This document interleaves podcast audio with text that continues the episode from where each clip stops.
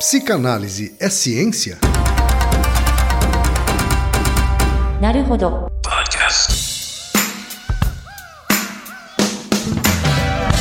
Bem-vindo ao Naruhodo, podcast para quem tem fome de aprender. Eu sou Ken Fujioka. Eu sou Altair de Souza. E hoje é dia de quê?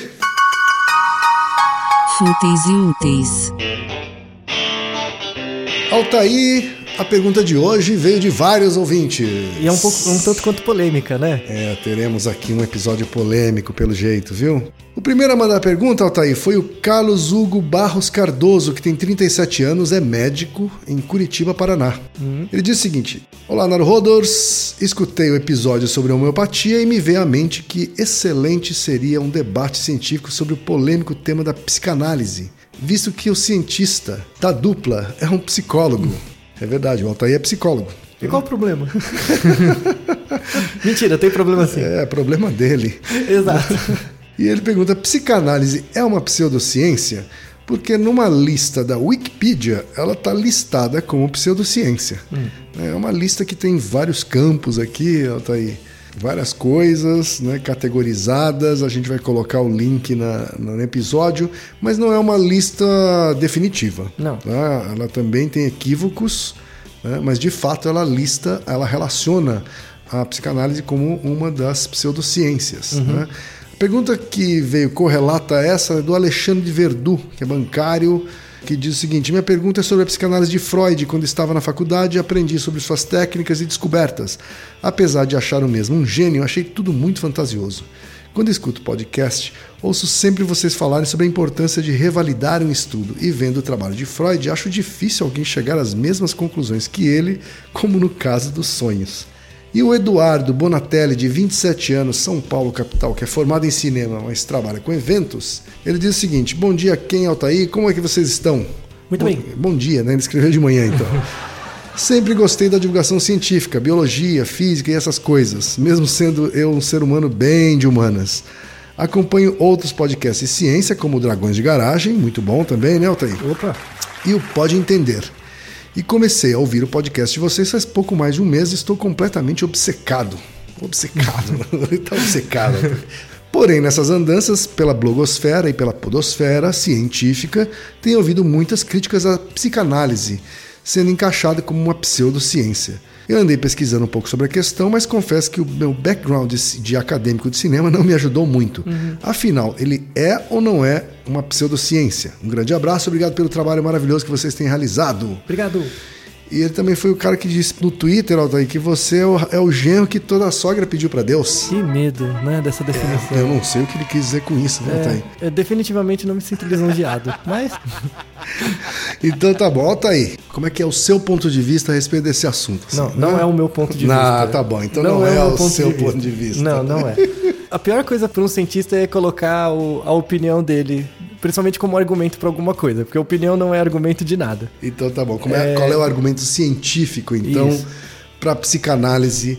Ela é uma ciência ou ela não é uma ciência ou ela é uma pseudociência? Então, vamos definir a, a diferença entre essas três coisas: o que é ciência, o que é a não ciência e o que é a pseudociência. São Ok. três coisas diferentes. Vamos lá. Tá?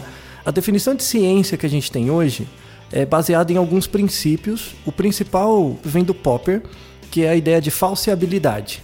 Tá? Eu não vou entrar muito no mérito, senão vai ficar muito longo. Mas a ideia de falseabilidade funciona assim. Então, eu vou usar o Ken como exemplo. Tá? A gente não combinou isso para que dê certo. Ken, imagina o seguinte: imagina que eu tenho um saco cheio de ovos Ok. ovos, mas imagina um saco muito grande. Muito grande. Tenho centenas de milhares de ovos dentro desse saco. Tá certo. Tá? Então é um saco fosco, eu não consigo ver ele dentro. Eu quero saber se todos os ovos desse saco são iguais a ovos de galinha. Como que eu consigo responder essa pergunta? Por exemplo, eu abro o saco, pego um ovo. Aí eu olho pra ele, é igual de galinha? É. Aí separo. Aí pego o outro. É igual de galinha? É. E eu repito esse processo centenas de milhares de vezes até verificar que todos os ovos são ovos de galinha, certo? Tá. Ou seja, para eu tentar descobrir se coisas são iguais, eu vou ter que verificar em todos os elementos da população, tá? Pensando do ponto de vista científico, as pesquisas acadêmicas elas verificam dados em todas as pessoas da população? Não. Não, elas verificam dados em uma amostra. Exato. Tá? Ou seja, em última análise, eu nunca vou conseguir dizer que coisas são efetivamente iguais. Tá? Isso, é uma, isso vem do Hume, era uma crítica que o Hume fazia ao pensamento científico empirista, é, é uma crítica ao empirismo Certo. que o Hume fazia, e ele falava exatamente isso. Não dá para provar que coisas são iguais, porque você vai ter que testar em todos os elementos. Só se a sua amostra for o universo. assim. for a população. Isso. O Popper, ele conseguiu, ele deu uma saída genial para isso, que é a seguinte: eu concordo, não dá para mostrar que coisas são iguais. Mas pensa o seguinte, imagina esse saco cheio de ovos. Ao invés de olhar um a um, que eu não vou conseguir, vai levar muito tempo, eu pego uma escadinha, subo no alto do, do saco, abro o saco e olho os ovos por cima, tá? Você concorda comigo que eu vou estar olhando a primeira camada dos ovos, mas não todos? Se nessa olhada eu achar um ovo que não é de galinha, que é diferente, eu consigo provar a hipótese. Que nem todos são de galinha. Sim. Tá? Mas se eu der uma olhada por cima e verificar que todos são iguais aos de galinha, nessa camada de cima, quer dizer que todos são? Não. Não. Ou seja, quando eu estou olhando por cima, eu estou olhando uma amostra. Né? Quando eu olho uma amostra, se eu encontrar um elemento que é diferente, eu consigo mostrar que não, nem todos são iguais. Tá? Mas não consigo afirmar que todos que, que eu não estou enxergando são iguais. Exato. Então, esse é o princípio da falseabilidade de Popper. Então, você sempre vai tentar mostrar que coisas são diferentes. Tá? Se eu conseguir mostrar que coisas são diferentes, beleza. Agora, quando eu digo que coisas não são diferentes, não quer dizer que elas são iguais. Sim. Tá? Então, esse é o princípio, por exemplo, dos testes de hipóteses estatísticos. Todos os artigos científicos que a gente falou durante esses pod... todos esses episódios de podcasts são baseados na busca por diferenças, porque você não consegue testar que coisas são iguais. Esse é o princípio da falsabilidade do Popper, clássico. Então, isso, a decorrência disso é o seguinte: o Popper viveu no, no início do século XX, ele viveu durante o século XX, e ele faz uma crítica que é muito interessante, que ele fala o seguinte: veja que interessante, eu estou vivo, ele falando por ele mesmo, eu estou vivo na mesma época que tem o Einstein e o Freud. Então veja que curioso, a teoria da relatividade ela é uma teoria totalmente falseável.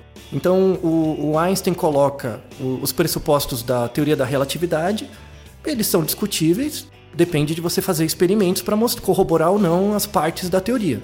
E por isso a área da física no começo do século XX era efervescente, porque tinha muita gente querendo provar ou não e tal. A psicanálise também surgiu nessa época, né? No, no- o, o primeiro texto, né, em 1900, a interpretação dos sonhos, foi o início da psicanálise formal. Tem os textos pré-psicanalíticos, mas foi o, o primeiro. É, psicanalítico mesmo, interpretação dos sonhos. É, o Popper fazia uma crítica à psicanálise. Ele falava: Veja que interessante, a psicanálise também é uma inovação. Apresentar a ideia do inconsciente é algo revolucionário. Tanto que hoje você não consegue imaginar uma sociedade sem inconsciente. Uma pessoa não consegue imaginar ela mesma sem inconsciente. Mas 100 anos atrás, era o contrário. Tudo que a gente achava das coisas era realidade. A gente não achava que tinha coisas subentendidas. Isso não era tão estudado, tão claramente estudado. E o Popper fazia uma crítica fala- falando assim: veja que interessante, apesar disso tudo ser algo muito novo e interessante, os pressupostos da psicanálise não são falseáveis. Então, quais são alguns dos principais pressupostos da psicanálise? O primeiro pressuposto é a ideia de aparelho psíquico. Então, ah, existe o inconsciente. O inconsciente ele é regulado por algumas ações, né, por uma série de sistemas. Ele se expressa por um meio de uma série de comportamentos, a saber, as principais formas de expressão do inconsciente. É o ato falho, o sonho, o lapso e o xiste. né, são as quatro principais formas. Isso é bem no começo da psicanálise. Mas o- a mente ela é um aparelho psíquico e esse aparelho psíquico tem estruturas. A saber, o que todo mundo já ouviu falar, o id, o ego e o superego. Então, as estruturas do aparelho psíquico são estruturas intermediárias entre a experiência do indivíduo e a representação da experiência. Essa é uma definição geral do aparelho psíquico. O problema é que isso não é falseável. Então, você tem que assumir que isso existe para a teoria desenrolar. Que isso existe e que isso está presente em qualquer ser humano. Exato, em qualquer contexto cultural. Logo, não é ciência. Que não, não temos certeza disso. Não, não, não é que você tem certeza ou não, não dá pra falsear. Esse é o ponto. É a mesma questão, será que Deus existe assim ou não? Não dá pra falsear isso. Então é uma questão que não é do campo da ciência. Logo não é ciência. E o que que é pseudociência? Pseudociência é a, é a parte ruim. São teorias que já foram falseadas ou não têm falseamento e que se travestem de uma linguagem científica. Tentam ser ciência. Veja o capítulo, o episódio sobre homeopatia. Homeopatia não é ciência. Aquele princípio da diluição não é corroborável, ele já foi falseado. Só que tem todo um ideário político, enfim, ideológico. Econômico, né? Econômico, claro. Travestindo a, a ideia da homeopatia como sendo algo válido, que não é. Isso é Uhum. pseudociência, completa. Várias técnicas alternativas que não têm corroboração formal são pseudocientíficas. Tem várias religiões que buscam incorporar aspectos científicos na sua prática para tentar ganhar legitimidade. Isso é pseudociência. E isso tem que ser combatido, é, é- é horrível. Mas então, por enquanto que a gente chegou à conclusão de que a psicanálise ela é uma não ciência. Isso. É isso? Isso. Mas não necessariamente uma pseudociência. Isso. Mas aí que vem um ponto importante. Ela pode ser. Ela pode virar uma pseudociência. E aí, no meu passado como psicólogo, eu fiz formação psicanalítica em Lacan. Então, eu devo muito à minha formação atual como psicólogo ter estudado a psicanálise. Eu acho importante que você estude. Mas ao mesmo tempo que você estude psicanálise, você tem que estudar a epistemologia da ciência. E você tem que eh, verificar que tem certos pressupostos da psicanálise que não são falseáveis. É muito parecido com a ideia do horóscopo. Né? Então, no, no nosso episódio sobre horóscopo, a gente fala no, no começo que o horóscopo surgiu com os babilônios 3 mil anos atrás. Naquela época era ciência, porque era a melhor forma que você tinha para descrever os eventos, os fenômenos ambientais. A psicanálise no começo do século XX, ela estava muito próxima de uma ciência, porque você não tinha estudos em neurofisiologia, em neurociência, em neuroanatomia que justificasse a não existência do id, do ego e do superego. Então, na verdade, o aparelho psíquico ele é uma metáfora. Ele é uma metáfora do funcionamento do cérebro ou da mente. Né? Sim, tanto O- que você não localiza ele exatamente Isso. fisicamente Isso. dentro do cérebro. E aí eu já digo uma coisa pra vocês que é muito importante. Se você lê um artigo científico dizendo achei no cérebro o ego, é uma asneira da maior estirpe. tá? É bobagem. Isso é bobagem. Não existe no cérebro o id, o ego e o superego. Não, não existe. Porque isso é uma construção intelectual, é uma metáfora de um fenômeno. Coisa conceito, é um conceito. É um conceito. Só que a neurofisiologia, a neurociência, a neuroanatomia, a psicologia cognitiva, a psicologia experimental evoluiu muito desses 100 anos para cá. Né? Então você tem para vários fenômenos que a psicanálise inaugurou, né? você tem explicações muito melhores. Então o problema na psicanálise ela vai virar pseudociência se ela não atualizar esses conceitos à luz de novas evidências. Um exemplo, a ideia de amnésia infantil. Todo mundo já experienciou isso. Tente lembrar, por exemplo, da sua memória quando você tinha um ano de vida. É muito difícil, às vezes você não lembra, ou você lembra uma imagem, um, um cheiro, você não tem uma memórias reais, assim, é, concretas da sua infância muito distante. Então, Freud, por exemplo, descrevia isso como sendo uma repressão do indivíduo, relacionava isso com a ideia do complexo de Édipo, então a amnésia infantil, que era algo, a amnésia infantil é real. Quando você olha no comportamento, existe. Só que o problema não é o comportamento, é a descrição dele. Hoje em dia, você já tem trabalhos, por exemplo, tem um professor Paul Franklin que estuda a memória e, na verdade, ele estuda esquecimento, não é como a gente lembra, mas sim como a gente esquece. Professor da Universidade de Toronto, um amigo meu, ele tem uma explicação muito melhor para a amnésia infantil. Então, por exemplo, quando a criança chega em torno dos 2, 3 anos, você já tem genes pré-programados que geram uma neurogênese. Ela gera novas conexões independente da sua memória. É como se tivesse uma programação que novos neurônios são gerados e isso inibe os as conexões que você tinha antes. Então, uma criança pequena ela vai tendo memórias e isso vai gerando conexões neurais. Quando chega em torno dos 2, 3 anos, tem uma, eles chamam de poda. Tem uma poda disso. E aí novas conexões surgem. Eventualmente você esquece.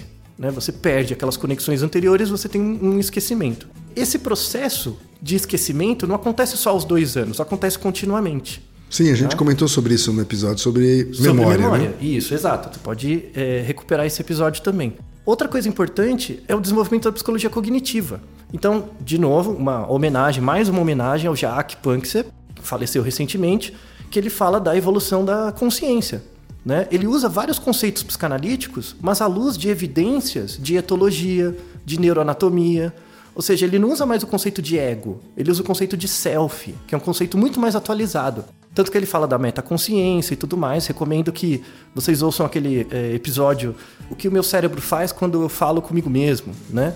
Que é um episódio muito legal e dedicado ao Panksepp, ao, tra ao trabalho dele. Ou seja, você tem várias áreas do conhecimento que adicionam elementos à psicanálise, tornando ela algo mais flexível, mais próximo de ser, apesar de ser uma não ciência, de ser algo mais distante de uma pseudociência. Porque tem essa atualização e, e incorpora esses novos conhecimentos científicos que vão surgindo ao longo do tempo. E aí você tem que reformular os termos. Aí a minha crítica aos psicanalistas. Minha crítica não é a psicanálise. Eu não acho a psicanálise ruim. Eu acho os psicanalistas ruins. Porque eles estudam pouco e eles estudam mal. Aí eu sou chato mesmo. Porque eu era um idiota daqueles, sabe? Que estudava mal. Ou que parou no tempo, assim. Eu não parei no tempo porque eu vivi em outro, num tempo mais recente, né? Mas tem muito psicanalista, eu acho isso uma crítica idiota. O Freud, nos textos pré-psicanalíticos, tem um texto dele que eu, eu acho um dos melhores, que é o Projeto para uma Psicologia Científica. O Freud tentava localizar a psicanálise dentro de um campo do conhecimento. Ele era médico, então ele achava no começo que a, que a psicanálise era uma junção entre a psiquiatria e a neuro- neurologia, né? Mas estava dentro do campo da medicina. Aí depois ele desenvolve um pouco melhor esse texto e ele vê que não é do campo da medicina, tem que ser uma coisa além, tem que ser uma coisa fora, né, nova. E aí ele inaugura a ideia da psicanálise. Então esse texto, Projeto para uma Psicologia Científica, é de 1895 e a psicanálise é inaugurada em 1900, né? É, o Freud, ele, ele tinha a concepção, ele sabia o que, que era a ciência falseável. Ele conhecia a crítica do Popper. Só que ao mesmo tempo ele queria tentar adaptar a psicanálise a algo que pudesse ser falseado, né, no começo. Conforme a psicanálise foi ficando popular, ele vai mudando enquanto indivíduo também. Então ele, ele tenta manter as bases da psicanálise. Ele começou a ter dissidentes, começou a ter o Jung, o, o Lacan, o Reich e outros caras. E aí ele começou, entre aspas, perder um pouco de poder político. Então essa ideia da busca dele por uma falseabilidade da psicanálise foi se perdendo. Deixou de ser uma prioridade. Exato. Ele estava muito mais preocupado em proteger as premissas dele. Exato. E, e, invariavelmente vai dando ruim isso mais pra frente. O Lacan, por exemplo, ele é mais honesto. Ele foi mais honesto. Apesar da premissa dele eu achar que tá errada, mas ele foi mais honesto.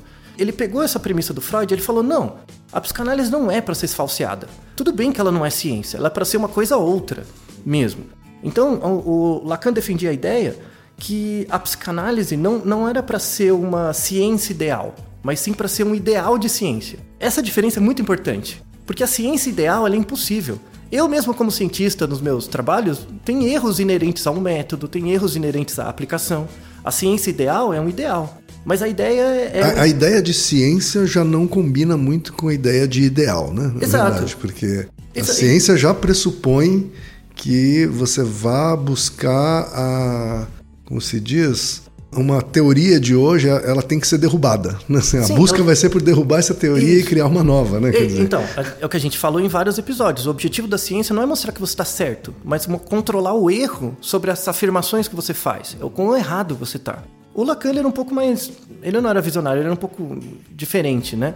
Ele achava que a, a- a psicanálise precisava se alinhar com a ideia de ideal de ciência, né? E não com, com a ciência como ela é, falseável e tal. E aí ele desenrolou para essa ideia de linguística e, e a abordagem dele foi para esse lado.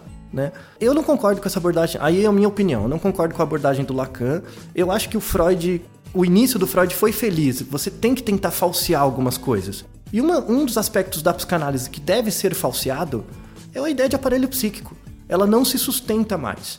Né? A ideia de você considerar o id, o ego e o superego como a definição que ele deu por exemplo, nos três ensaios sobre a sexualidade ou em textos mais antigos dele, não se sustenta. Você não pode considerar a definição de ego como a definição de 100 anos atrás. Né? Assim como você não pode considerar que uma pessoa de gêmeos tem aquelas características como 3 mil anos atrás. Por isso que a psicanálise pode virar uma pseudociência, sim. Mas dentro da psicanálise existe esperança. Existem pessoas, psicanalistas, que não são estudados no Brasil, infelizmente, não, não são reconhecidos, que tentam fazer essa transposição de conceitos psicanalíticos para coisas um pouco mais modernas. Eu vou citar alguns que vocês podem buscar para quem estuda psicanálise e tiver interesse. Um deles, que eu, eu gosto muito, que eu, eu conheci, tive a sorte de conhecer em 2008, que é o Antônio Imbachati. Já ouviu falar dele? Não. Não. O Antônio Imbachati, ele é, ele é de língua inglesa, né? Então ele estuda muito Bion, né? O Bion também é um, um, um, psicanalista e ele é reconhecido por ser uma pessoa extremamente otimista e alguém para frente, sabe? O Bion. O Bion sempre, sempre tentava trazer novas inovações para a psicanálise, né? Então eu acho que a, o, a, o, caminho do Bion é abrir umas portas para você tentar pensar uma abordagem mais cognitiva da psicanálise. Porque a, os psicanalistas separam afeto e cognição.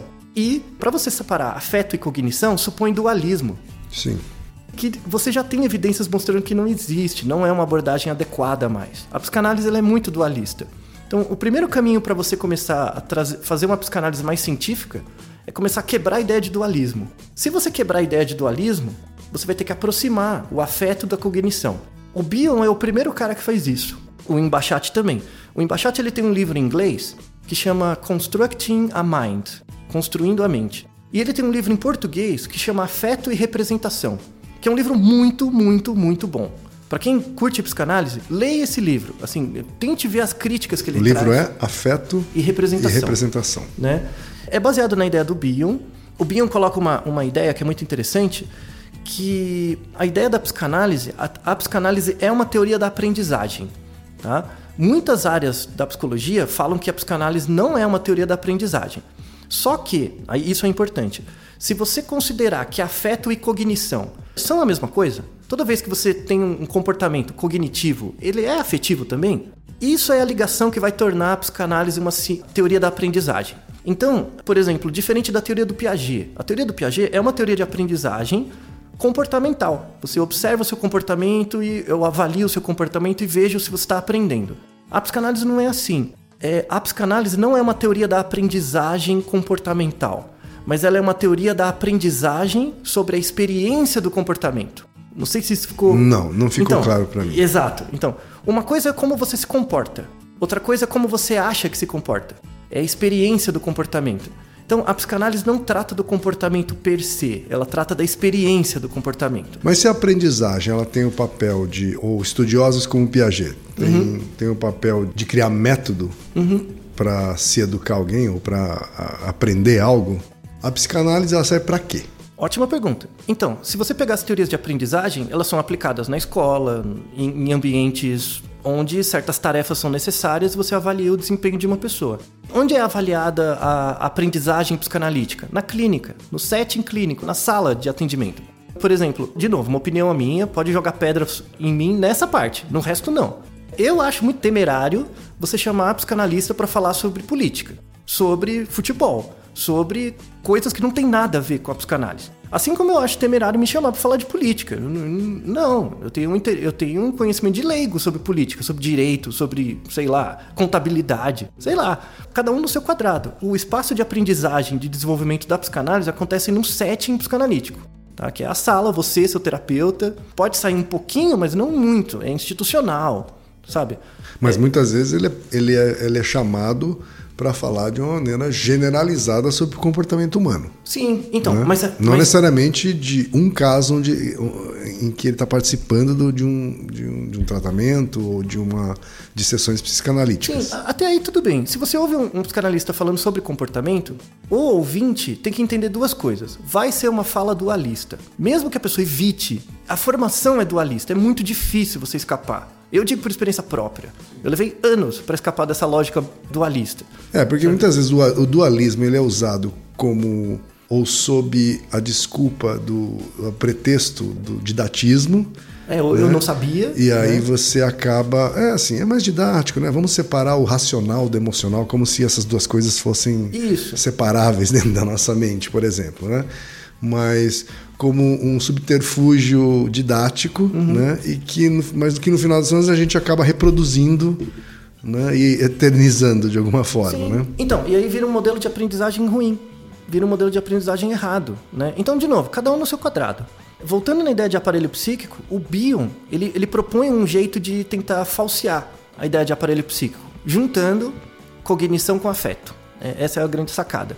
Então, de novo, o o id, ego, superego são estruturas intermediárias entre a experiência comportamental e a representação da experiência, baseado na teoria da libido. Isso é a teoria freudiana.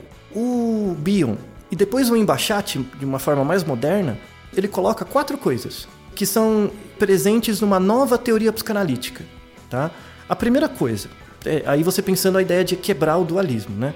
A primeira coisa, não existe pensamento consciente sem pensamento inconsciente. Toda vez que você executa, isso tem tudo a ver com a teoria do Panksepp. Né? Uma coisa é o que você faz, outra coisa é o que você acha que faz. Tá? E isso está sempre presente. Tá bom? Primeira coisa. Segunda coisa, todo acontecimento psíquico é considerado pensamento. E por isso é considerado mental. Então a mente surge da sua percepção sobre a experiência, não a experiência em si. Então, se você pega um organismo e ele age, ele não precisa saber que está agindo para agir. Então, isso é o pensamento, isso é a mente. Tá? Então, o trabalho da psicanálise é sobre esse âmbito, sobre é, essa experiência do comportamento. Três. E, e sob essa construção que a gente convencionou chamar de mentes. Exato, Uhum. isso. É, Que também é um dualismo, né? é, é, na verdade, é um. é- ótima observação. Na verdade, o, o Embachate coloca isso como um epifenômeno. É um fenômeno que vem do comportamento. Então, se você não se comportar, você não tem mente. Tá? E tem que existir comportamento para ter mente. Tá? Então, é, a partir do momento que você se comporta, essa mente aparece, que é a, a ideia de metaconsciência do Panksepp, e aí você- existe a experiência sobre isso. Então, quando você está falando com alguém, sempre são essa voz da sua cabeça, sempre são três pessoas: você, a sua voz e o que você acha. Entendeu? Então, é sempre uma tríade. Só que você tem, por exemplo, pela teoria do, do Damasio, você tem áreas cerebrais já para cada uma dessas partes. Entendeu? Então, uma nova explicação do id, ego, superego é a ideia de consciência funcional, a teoria da mente e a metaconsciência, que é a teoria do Panksepp. Então, você juntar esses novos, é, é, essas novas evidências vai criar uma psicanálise muito mais forte. Só que, de novo, o psicanalista estuda mal, eles estudam textos de 100 anos, eles não vão estudar fisiologia. Eles não pegam, por exemplo, um texto do Freud sensacional que é sobre a concepção das afasias. Aquele texto que mostra o Freud neurologista é como deveria ser o psicanalista hoje. É um cara que estuda comportamento, ele vê o paciente, ele, ele é sensível ao sofrimento do paciente, mas ele também lê artigo de genética, ele lê artigo de neurofisiologia. Ele não acha que isso não é psicanálise. É óbvio que é. É óbvio que é, porque você tem que observar o indivíduo do ponto de vista integral. E, e, de novo, o problema não é da psicanálise, é do psicanalista. É, o último ponto, o quarto ponto do Embachate, o pensamento é uma organização especial, é uma organização particular das informações sensoriais. Então, a informação entra pelo seu corpo, ela é organizada no cérebro, isso gera o pensamento, e esse pensamento assume um significado. Tudo bem? Então você tem três fases: a parte sensorial, a organização dessas partes sensoriais e o significado. Volta de novo no Panksepp. São aquelas três fases. E isso ele chama de aprender com a experiência. Por exemplo, por mais racional que você seja, eu estudo racionalmente tudo, eu, eu entendo todos os processos. Mesmo que você entenda todo o funcionamento dos neurotransmissores do seu cérebro, quando você ficar triste, você vai ficar triste. Isso não vai fazer você deixar de ficar triste. Esse é o ponto. É, essa é a, dicotomia, a, a cisão do cientista. Por exemplo, boa parte dos cientistas tem um trabalho muito legal sobre isso. Boa parte dos pesquisadores de câncer, quando eles têm um câncer, eles não tratam, sabe? Então, isso diz muita coisa sobre o aprender da experiência. Né? Você aprender com a ciência. Então, boa parte dos cientistas, eles fazem a ciência de uma forma muito instrumental. Eles acham que é um trabalho apenas.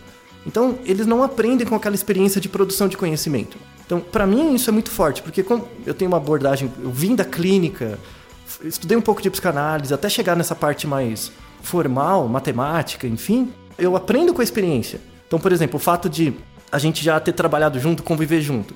Eu aprendo com a publicidade, isso me torna um psicólogo melhor. Eu aprendo com minha pesquisa em sono, isso me torna um psicólogo melhor. Porque o psicanalista não vai aprender com coisas que não são psicanálise, entendeu? Sendo que a psicanálise deveria englobar essas coisas. Eu acho, e aí eu sou chato, o psicanalista estuda mal e ele acha que tem um rei na barriga.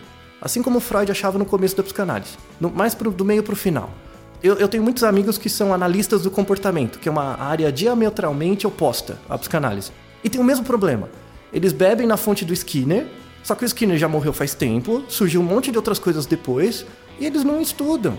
Entendeu? Então fica. Cada teoria psicológica fica de um lado, eles ficam tacando pedra um no outro. É, os, os, os melhores profissionais de é, psicanálise, inclusive psiquiatras que eu conheço, são aqueles que hoje estudam muito sobre fisiologia. Né? É, e sobre, por exemplo, como atividades ligadas ao corpo, né? atividades físicas, né? Uhum. Ah, podem ajudar muito no tratamento psicanalítico. Né? Dizer, não, a própria depressão né? é, uma, é uma doença que. Ela, é, ela, ela, é, ela não é dualista. É, né? muito... é uma junção do corpo e da mente. Né? A, a, aí tem, uma, tem muitos psicanalistas que são médicos. E a medicina casa muito bem com a psicanálise, porque a psicanálise é dualista e a medicina também. Tem uma piada que se faz que fala que ah, a psiquiatria não é medicina. Isso não devia ser uma ofensa, porque a psiquiatria não é uma medicina, não é para ser igual à medicina, porque ela não é funcionalista. Uhum. Ela é para ser mais bonista mesmo. É, os médicos que são psicanalistas, eles estudam fisiologia, porque é fácil. Vai estudar psicologia de verdade. vai estudar cognição, vai estudar o que é aprendizagem, o que é memória, do ponto de vista comportamental. Aí eles refugam, porque é difícil. Porque ele já Porque tem uma... é estranho para eles, né? É, é mais, é, Porque ele já é tem uma formação distante. biológica básica, então eles vão tentar, por viés de confirmação, só adicionar elementos. Vai estudar o que o outro está fazendo, o cara que estuda comportamento, que vai ver a criança lá funcionando mesmo, a despeito do, do cérebro dela. E né? vice-versa. E né? vice-versa. É isso que falta na psicologia. Eu sou muito crítico assim à, à, à psicologia. A, a formação do psicólogo médio, ela é muito ruim, muito ruim. Assim, é, psicologia era para ser um curso tipo, entre aspas, curso de exatas, aquele curso que é fácil de entrar e impossível de sair. Se você fizesse um curso de psicologia sério. Então, por exemplo, psicologia. É, é- então eu imagino a formação mais sofisticada de todas, né? Porque É, para você ser, digamos, ortopedista, você pode saber zero de psicologia. Com certeza, é? com certeza, com certeza. Talvez até muito pouco de medicina, inclusive. É, você vai perdendo muitas coisas da medicina. E, nisso. mas você pode continuar sendo um ótimo ortopedista né, para vários casos, assim, pelo menos para vários tipos de casos. Assim, agora, para você ser alguém que um profissional mais holístico, vamos dizer assim, né? É, a, a formação é bem mais complexa e, e- e a atualização bem mais constante, parece, né? Você tem que estudar muito mais, Uhum. né? Então, a única coisa que eu sei fazer é estudar. Assim, se eu pego meu dia a dia, a única coisa que eu faço é estudar. Isso não é exemplo. Não digo que todo mundo tem que fazer isso. Isso é uma escolha minha. Eu abri, abri mão de muita coisa para isso. Mas uma coisa importante, assim, da, que eu acho que falta nos cursos de psicologia em geral é a formação em método científico. Então, você ensinar para o psicólogo estudante como falsear hipóteses. O que é uma hipótese, como você falseia, quais são os métodos científicos, mostrar por que, que a psicanálise não é ciência, como que ela pode, apesar de não ser ciência, ainda ser útil, porque a, a psicanálise ainda tem chance de salvação, entendeu? Mas se continuar do jeito que está hoje, com as áreas brigando entre si e tal, vai virar pseudociência, vai virar horóscopo, vai virar balela. Mesmo. E não vai demorar muito. É coisa de 20, 30 anos mesmo, vai virar balela, total. Né? Vai virar homeopatia.